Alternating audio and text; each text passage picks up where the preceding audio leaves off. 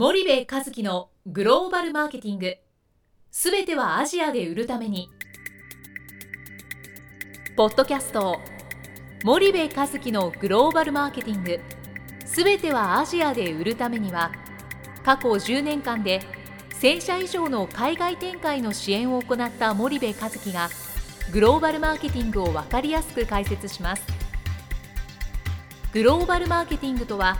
世界のニーズに応えて利益を上げること。アジアで売るためにはものづくりプラスグローバルマーケティングを武器とした戦略を持たなければなりません。日本には素晴らしい企業が多く存在します。その企業とともにアジア市場を目指したい。再びジャパンアズナンバーワンと呼ばれる時代を作りたい森部一樹は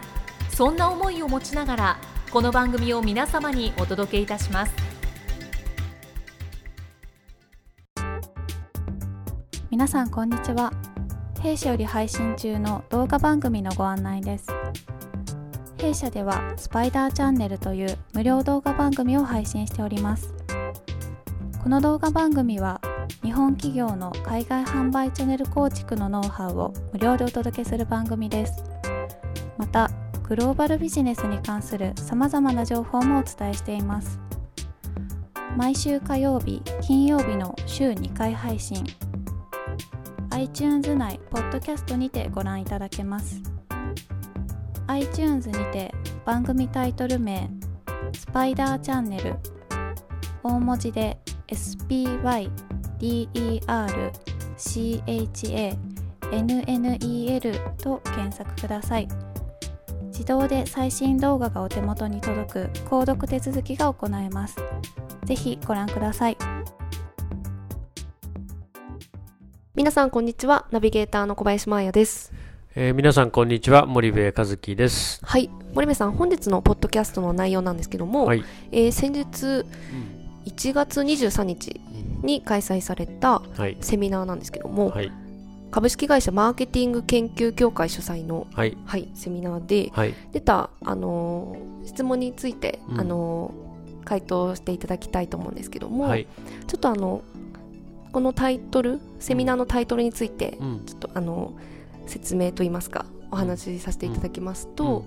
タイトルですね。食品飲料菓子日用品等の消費財メーカー向け先進グローバル企業に学ぶアジア新興国における戦略的チャンネル構築というタイトルで、えっと、セミナーが行われたんですけれども、はい、もうそちらで、ね、やったやつだよな。そうですね。マーケティング研究業界でね。はい、うん、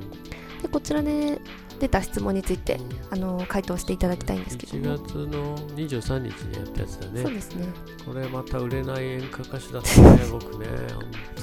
これ当初ね4年ぐらい前にやり始めた時はね、はい、すごいたくさん来てた何十人ってね、まあまあ売れてる演歌歌手だったんだけど。今回はねガーンと減っちゃったね、うん、10人いなかったもんね。そうですね。売れない演歌歌手な感じ でもね今までやったセミナーの中で最も少なかったんじゃないかな。そうですね。まあ4万2000円取るからね、うん、僕のところにあんま入ってこないんだけど、ね、誤解されないように言っとかないとね。でもねあのマーケンさんのお客さんってやっぱりねすごくね、うん、質がいいのよ。で4万2000円払ってくるからものすごい真剣、うん、でなおかつ少人数の方が、はい、なんか一社一社というか一人一人に親身になってお話できるしね、はいなんか僕良かったんだよね、うん、なんか50人とかで4万2000円のセミナーをやると、はい、全部の状況がそれぞれ違うじゃん、うん、まあ、B2C で消費財で食品飲料菓子日用品でっつってある程度まとめてるけど、はい、もう原産原販で TT の攻略困ってる人もいれば、うんはいまだまだ貿易会社使って輸出してるのをなんとかもうちょっとマシな輸出に変えたいと思ってる人もいれば、はたまた飲料系の人もいれば日用品系の人もいるって、それ50人もいたらさなんかあちゃこっちゃそっちこっちゃってなっちゃって、全然こう具体的に答えられないから、結局その後の懇親会でそれぞれと限られた時間、まあ、精一杯お答えするっていうのが過去のスタイルだったんだけど、今回売れない演歌歌手状態だったから 本当にねセミナーがねもう皆さんラッキーですよと、一社一社にねちゃんとこう向いて話せたなっていう印象があってね、あのいいね。売れない演歌歌手もね。あの旗から見てたら寂しいかもしれないけどねやってる本人はなんか、あのあ今日役に立ったかなっていうね,、そうですね。50人の人になんとなく役に立つよりも、う5人の人にめちゃめちゃ役に立つ方がなんかいいもんね。うん、そんな感じだったね。あ、なんでこんなことをポッドキャストで言ってるのかあれだけど、うん、それをやりましたと。そうですね。ね。で、まあ、質問もやはりあのアットホームな雰囲気でやったので、質問もすごい。質問を紹介するってことね、今回ね。はい、はい、はい。じゃあだってこれ有料セミナーだからそのセミナーの内容をここで説明したらねマーケンさんに怒られちゃうもんね。そうですね。はいはい。OK です。じゃあ早速参ります。はい、はい、で第1回目の質問なんですけども、うんはい、えー、質問がチャンネル作りの上で最も重要なポイントとは何なのでしょうか、という質問でございます。ああ出てましたね、はい、まあね販売チャンネルをね作る上で、えっと、最も重要なことって3つあるんですよ。はい、でこの3つができてるとしっかり商品が売れていくし、逆にできてないとうまくいかないっていういろんな問題が起きるんだけどね、販売チャンネルを作るときはやっぱそのディストリビューターをどう選定するか、まあ、つまりは選ぶかっていうことと、あとディストリビューターとどう契約するかっていうことと、はい、それから契約した後そのディストリビューターをどう管理育成するかっていうもうこの3つに集約されるのね。で日本企業は、えっと、この3つがふわっとしてるからなかなかあのその後のあのなんだろう自分たちの思い描いてる売り上げと、はい、乖離が出ちゃう。はい状況が作られたりもしくは、まあ、メーカーなのにディストリビューターの方が偉いと思ってるような状態ができたり、うん、えー、売れない言い訳をやたらしてくるディストリビューターになっちゃったり、うんはい、えー、そんな状態になるんだよね。はい、で選定っていうのはまあ簡単に言うとまあこれあの彼女を作るとか結婚相手を見つけるとかって出会いじゃないから、うん、あの正直確率論なんですよね。でそうすると例えば食飲料売っててね、はい、飲料系のディストリビューターなんてその国に数えたら全部洗い出すことができるんですよ。例えば菓子に強いディストリビューターだって洗い出すことができて、はい、全部の選択肢を1回ロングリストとして並べて、はい、それを一個一個潰していって最終的に一番自分たちに合ってるところはどこなんだっていうところを見ていくっていう、この選定のプロセスにしっかりお金をはげてるかはげてないか、でこんなん自前だけじゃできないから、はい、ちゃんと外部の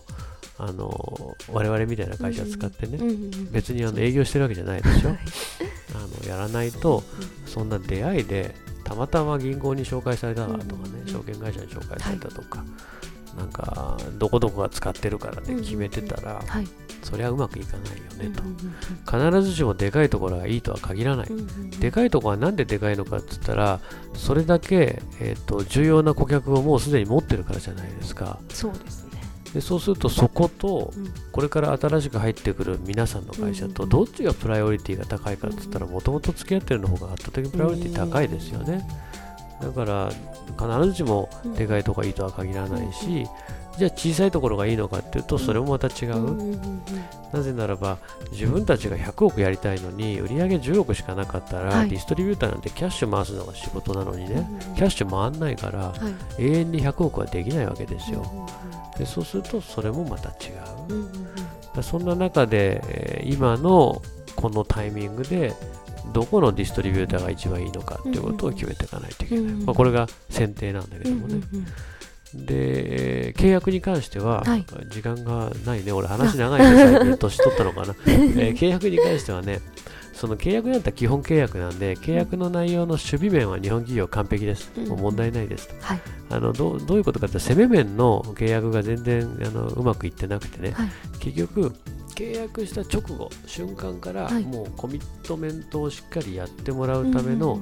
事前握りがしっかり契約の前にできてるかどうか、要は具体的にどれだけのアウトレットに物を置いてえー、どれだけ週販売ってくれるんだっていうことをね、うん、ディストリビューターと契約前にガチガチに決める、うん。うん、でそれは目標の数字だけじゃなくてそれをどういう組織体制で、うんうん、どういうプロセスで実現するのかっていうことをブレイクダウンするっていうところまでを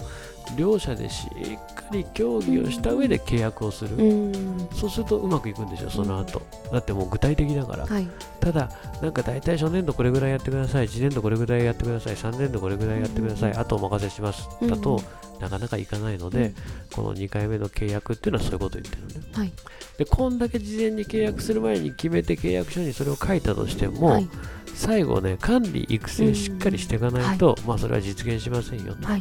とい。う話をしたんですよね。まあまあこの3つ。です。ありがとうございます、はい、お時間やってまいりましたので本日はここまでにいたします、はい、えー、リスナーの皆様ありがとうございました。はいありがとうございました。本日のポッドキャストはいかがでしたか？番組では森部和樹への質問をお待ちしております。ご質問は podcast アットマーク spydergrp.com ポッドキャストアットマークスパイダー grp .com までお申し込みください。たくさんのご質問をお待ちしております。それではまた次回お目にかかりましょう。